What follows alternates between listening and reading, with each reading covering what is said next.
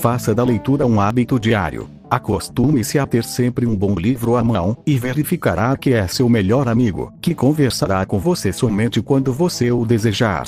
Escolha livros instrutivos, interessantes, sadios. Tanto quanto o corpo, o espírito também necessita de alimentar-se. Faça da leitura um hábito tão indispensável quanto a respiração. Mensagem de sabedoria.